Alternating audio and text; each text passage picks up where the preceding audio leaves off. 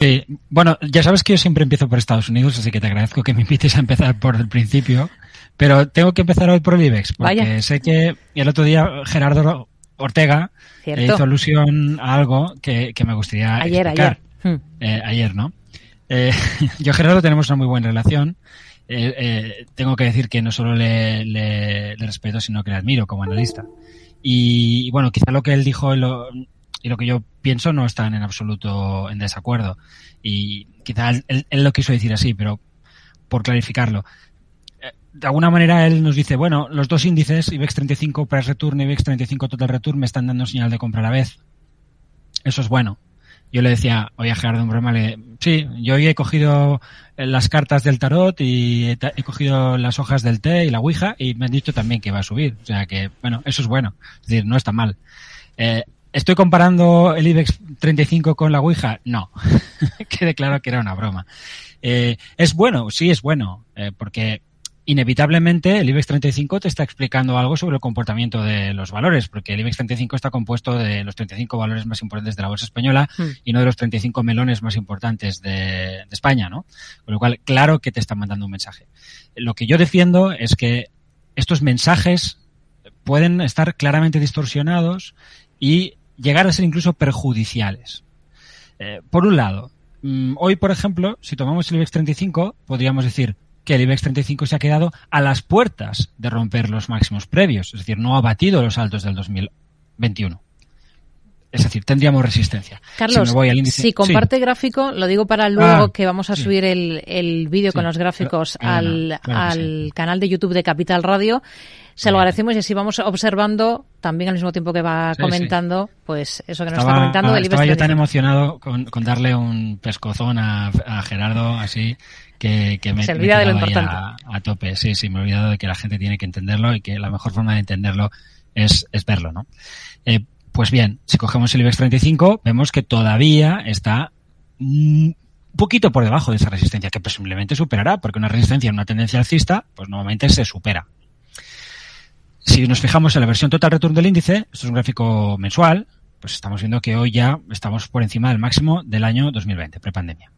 Bien, o sea, ya no tenemos la resistencia, aunque luego está el cierre semanal, mensual y todo lo que tú quieras, con lo cual no es tan sencillo, ¿no? Pero esto nos permite ver que el IBEX 35 tipo, eh, para Saturn, puede ir con, cierto retraso. Cierto retraso a la hora de comprar y cierto retraso a la hora de vender. Ese retraso a medida que pasa el tiempo se va haciendo más y más y más grande. Em, pero es más importante que eso. Por un lado, oye, yo espero que se rompa el máximo. ¿Y por qué lo esperas, Carlos? Pues porque el mercado está al alza, ¿no? ¿Y por qué está al alza? Bueno, está al alza porque cojo la versión total return y lo veo. Pero si me cojo la versión price return, yo no veo un alza. Yo veo una tendencia bajista. ¿por qué voy a esperar yo que el mercado supere una zona de máximo decreciente en una tendencia bajista? Debería pensar que no lo va a hacer, como no lo ha hecho en los anteriores rebotes. Esa es la conclusión hmm. exante que yo debería tener. no, pero tienes una tendencia de corto plazo al alza, sí, de corto plazo sí, pero la tendencia de fondo no. Cuando tú me estás hablando de una directriz bajista principal, que sí que se rompe, ya sabes que no tengo mucha estima por las directrices, eh, los considero líneas un tanto mágicas, eh, pero son una herramienta técnica y están ahí está, está superándose, perfecto. En mi opinión, esto es casualidad. Oye, pues qué casualidad más bien formada. Pues sí, chico, es una casualidad muy bien formada. Pero em, si tú juegas a la lotería durante un, millón de años, al final te toca. Entonces, bueno, pues oye, mira, hemos hecho aquí una cosa muy bien formada aleatoriamente. ¿Es completamente aleatorio? No. Porque esto no es que no esté expresando la realidad, es que la está expresando con distorsión. Y esta distorsión puede hacerse muy, muy grande. Y de hecho yo creo que aquí hay mucha distorsión. Y a pesar de eso aparece. Y por eso considero que es casual. Em, yo no soy de los que piensa que los gráficos son una cosa que la gente que pinta algo en este juego está mirando. No lo creo. Y como no lo creo, no me importa el que esto sea lo que todo el mundo ve. Y que lo otro lo veamos muy pocos. Porque no creo ni que ellos ni que yo tengan mucho que decir en este juego. Pienso que los analistas técnicos están observando la acción del mercado y que esa acción viene determinada por las decisiones de compra y venta que toman grandes inversores, grandes manos, que evidentemente tienen que acumular y distribuir. Y no tienen el tiempo de estar mirando gráficos porque están en otra partida.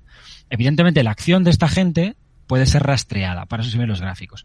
Yo prefiero rastrearla de un modo que me permita acercarme lo más posible a la realidad, sabiendo que estoy siempre lejos de la realidad. Esta es una cuestión conceptual de lo que deberíamos entender por conocimiento y eh, que cualquier mente científica entenderá como, como lógica. Es decir, que abarcamos las cosas hasta donde nuestra pequeña mente es capaz de abarcarlas. En ocasiones mucho, en ocasiones poco. Es evidente que aquí hay dos realidades sobre lo mismo. Y cada uno debe decidir cuál le parece que tiene más sentido. Racionalmente, yo prefiero una que está más cerca de la acción del mercado, que es la de abajo, y es la que casi nadie mira. ¿Por qué está más cerca de la acción del mercado? Porque está eliminando del gráfico toda cuestión que sucede en la bolsa que no tiene que ver con la acción del mercado, con la oferta y con la demanda dividendos, ampliaciones, splits y todo este tipo de cosas en las que nadie ha comprado y nadie ha vendido. Y si la gente quiere seguir pensando que esto es una cuestión mágica hmm. y que los gráficos funcionan porque todo el mundo los ve, pues mira, pues sigue con sigue con, con tu ensoñación y con tus pues eso, con esas cosas húmedas que tienes en la cabeza porque lo cierto, lo cierto es que no es así. No es así. Es decir, los señores de Goldman Sachs no están mirando el gráfico del IBEX 35 no lo están haciendo, ni el de arriba ni el de abajo. Están haciendo cosas. Y estas cosas se expresan en gráficos. Y a partir de ahí puedes sacar algunas conclusiones. ¿Hace mal que el IBEX 35 esté rompiendo el alza? No, ¿qué va a hacer mal? No hace ni mal ni bien para mí, porque no le necesito. Con este ya, ya tengo suficiente. Yo no necesito... Em, ¿Qué te voy a decir yo? Eh, eh, tres mujeres que me digan que soy fantástico. Con la mía ya tiene que ser suficiente. Ya eh, es la, es la que me interesa. Entonces, con eso ya llego al final del día. ¿Qué tiene de malo para mí? Y ya lo he introducido, estar mirándolo de arriba. Pues que si estás mirándolo de arriba te pueden entrar las dudas, a veces. A Gerardo seguro que no le pasa, pero le puede pasar a un inversor común que dice, oye, es que estoy en zona de resistencia, debería vender. Porque esto es una tendencia bajista impecablemente severa. Pero no es verdad, no estás en una tendencia bajista impecablemente severa. Esta es una tendencia lateral alcista desde hace muchos años. Y si es lateral alcista, lo normal es que rompas hacia arriba. Con lo cual, el gráfico de abajo te está dando el sesgo correcto a la hora de interpretar el futurible. Y el gráfico de arriba, de forma, vamos a decir, by default, lo que deberías pensar sin, sin otras connotaciones, como que hace Wall Street o dónde está el dólar o que, en fin, lo que quieras utilizar, o sea, los bonos, se pueden utilizar muchas cosas para pensar si un movimiento de la renta variable es saludable o no es saludable. Bien. Si no tuvieras nada y solamente tuvieras el gráfico del IBEX 35, es evidente que esto no es más que una zona de resistencia y que perfectamente puedes llegar a la conclusión de yo me quito.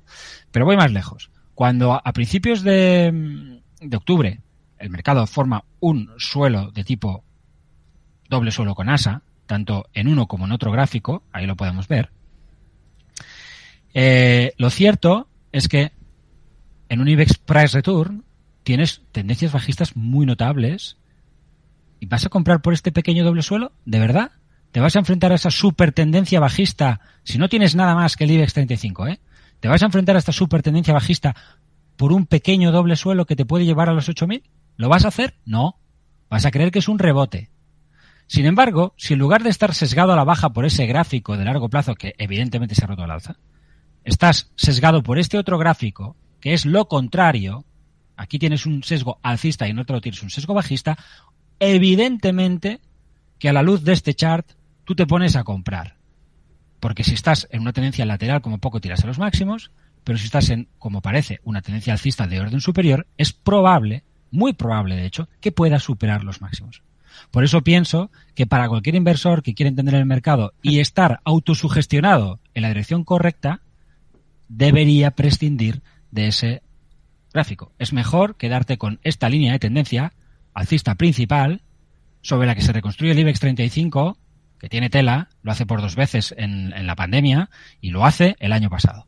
Esta es la directriz que me interesa. Esta es alcista y esta me está llevando en la dirección correcta, en la de la acción del mercado. La otra no y me sesga hacia un lugar en el que si yo no soy un analista, pero soy un trader, soy una persona que tiene que comprar, que tiene que vender, que tiene que vencer ese, ese peso psicológico, todos los que hemos hecho trading sabemos de la importancia que tiene la mente a la hora de hacer las cosas, que los gráficos se ven muy bien y se operan muy mal.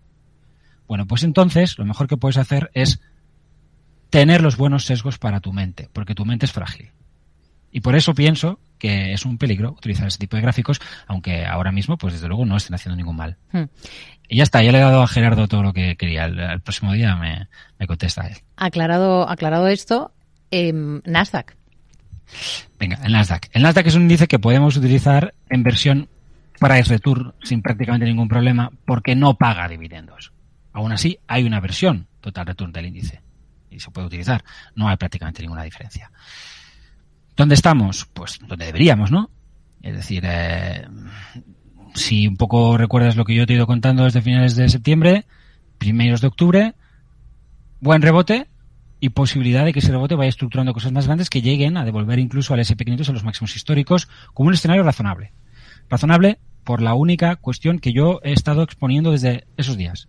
El sentimiento inversor medido en herramientas algorítmicas que te permiten hacer backtest sobre qué ha pasado en, en otras ocasiones cuando se han dado determinadas circunstancias, ha llegado a zonas muy extremas.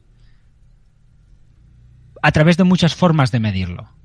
Formas que no son el, el famoso índice este que, publica la CNN, que es un índice que no sirve para nada más que de muy corto plazo y que lo único que consigue es liarte si quieres hacer tendencia. Se llama Fear and Greed o algo así. Em, no, hay muchas formas de, de, acercarse al sentimiento inversor y algunas son sencillas y otras son más complejas. Bueno, utilizando una que no es muy compleja, pero que no voy a confesar, porque la fórmula tampoco se da, ¿no? Se explica lo que uno hace, pero la, la, los criterios que uno ha tomado, pues, pues no, para eso hay que suscribirse a Blackbird o leerme mis artículos, etcétera, etcétera. Yo saqué una, una, serie de gráficos aquí donde mostraba que desde el año 1967 esto se puede backtestear y nunca, con la excepción del 2001, cuando se han dado esas condiciones, el mercado ha seguido cayendo. Es decir, que ha establecido un suelo que al menos le ha devuelto a los máximos históricos. Bien, pues si desde el 67 hasta 2022... Tres o 2023, pero bueno, estábamos en 22, ¿no? El año pasado. Pues tienes ahí pues unos cuantos años, ¿no? Para hacer backtest, pues no, no está mal. Es decir, ¿cuántos son? 33 más 22, 55 eh, años. En 55 años ha fallado una vez. En 2001. Una vez. Justamente eso es lo que este 2001 es de lo que hablaba esta semana Em, el tipo este que ha tenido que quitar su cuenta porque ayer dijo vender, ¿no? El, de la crisis subprime, el que, el que hace Barry. El, tipo este tal. Bueno, ha tenido que quitar la cuenta porque, claro, la, azotaron ayer eh, y lo, que le estarían dando hoy.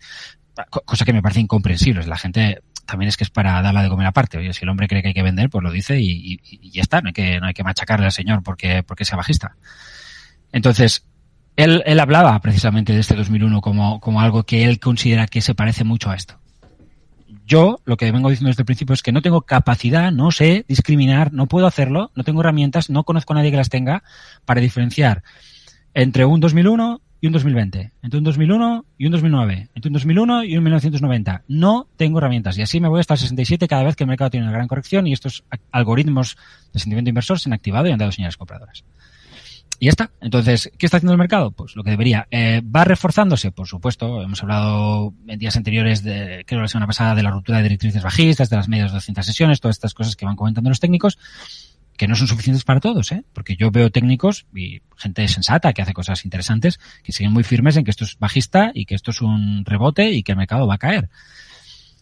Yo, como no lo sé, como no tengo ni la más remota idea, lo que, lo que hago es pensar qué es lo que más me va a doler es decir, ¿me va a doler llegar a la conclusión de que el mercado es alcista cuando el Nasdaq esté en 14.000?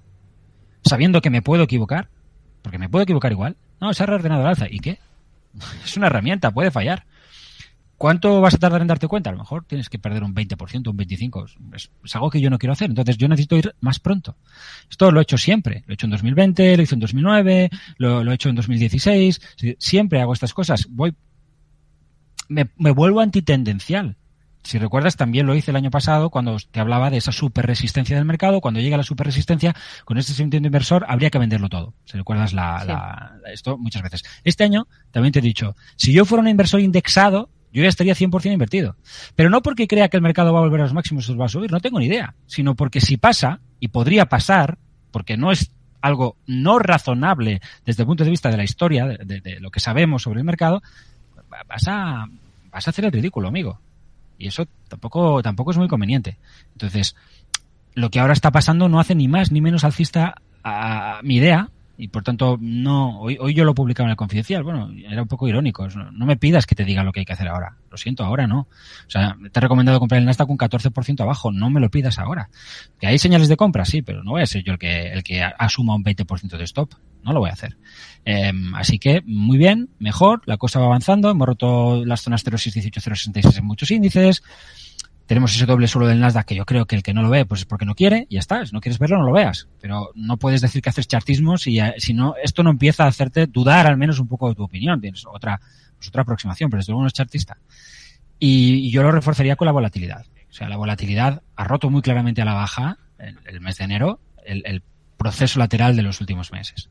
Esto es, esto es la volatilidad del DAX. En el VIX estamos viendo que está pasando ahora. Y uno puede tener la tentación de decir, bueno, es que le queda muy poco a la volatilidad. Va, a caer muy poco hmm. y no merece la pena, porque ya pronto llegará un techo. Mira, el año pasado, en enero, febrero, en marzo, el mercado rompe un, dos, tres, cuatro, cinco, seis, siete, ocho meses de lateralidad en volatilidad. Ocho meses. Rompe a la baja. Ya está muy cerca de los mínimos previos. ¿Cuánto va a caer? ¿Un poquito más? Bueno, pues luego se pasa otros 10, 12 meses en lateral, hmm. marcando mínimos, pero en lateral, en el fondo, definiendo un nuevo mínimo, y el mercado se va todavía bastante arriba. Entonces, no pensemos que el mercado no puede subir porque a la volatilidad le quede poco espacio. El mercado puede subir bastante todavía porque además de llegar a los mínimos, que es algo que debería pasar en el caso de la volatilidad, luego podemos ver un tiempo en el cual el mercado siga subiendo y la volatilidad ya esté no confirmando, eh, esté, iba a decir divergente, pero no es exactamente eso. Divergente es que esté subiendo y el mercado esté cayendo. Simplemente que no esté confirmando con nuevos mínimos esos, esos movimientos. Que no esté convergente. Hmm. Y quizás escalamos otro 10, otro 15, otro 20% en, eh, con esa divergencia. A lo mejor solo escalamos un 1%, no lo sé. Yo he visto, hay procesos muy grandes de, de incluso de divergencia entre el mercado y, y, y si, nos, si cogemos el, el, VIX, por ejemplo, ahora, ahora no, no, no, sé si va a salir aquí, pero si yo, yo tomo el VIX, me voy muy, muy atrás, año 95, desde el año 93 el VIX está subiendo. Está subiendo hasta el año 2000, hasta el año 98, y ya luego en el año 2000. Es decir, se pasa siete años subiendo la volatilidad en tendencia. Hmm. Y las bolsas del 93 al 2000 se triplicaron. Así que cuidado con esta idea de que, bueno, si la volatilidad sube, pues no, no, no. Cuidado. Cuidado con, con no querer ver dónde está ahora mismo la hmm. tendencia y mantener ideas fijas sobre, sobre todo si no tienen posiciones cortas. O sea, me parece que, que es peligrosísimo ahora mismo.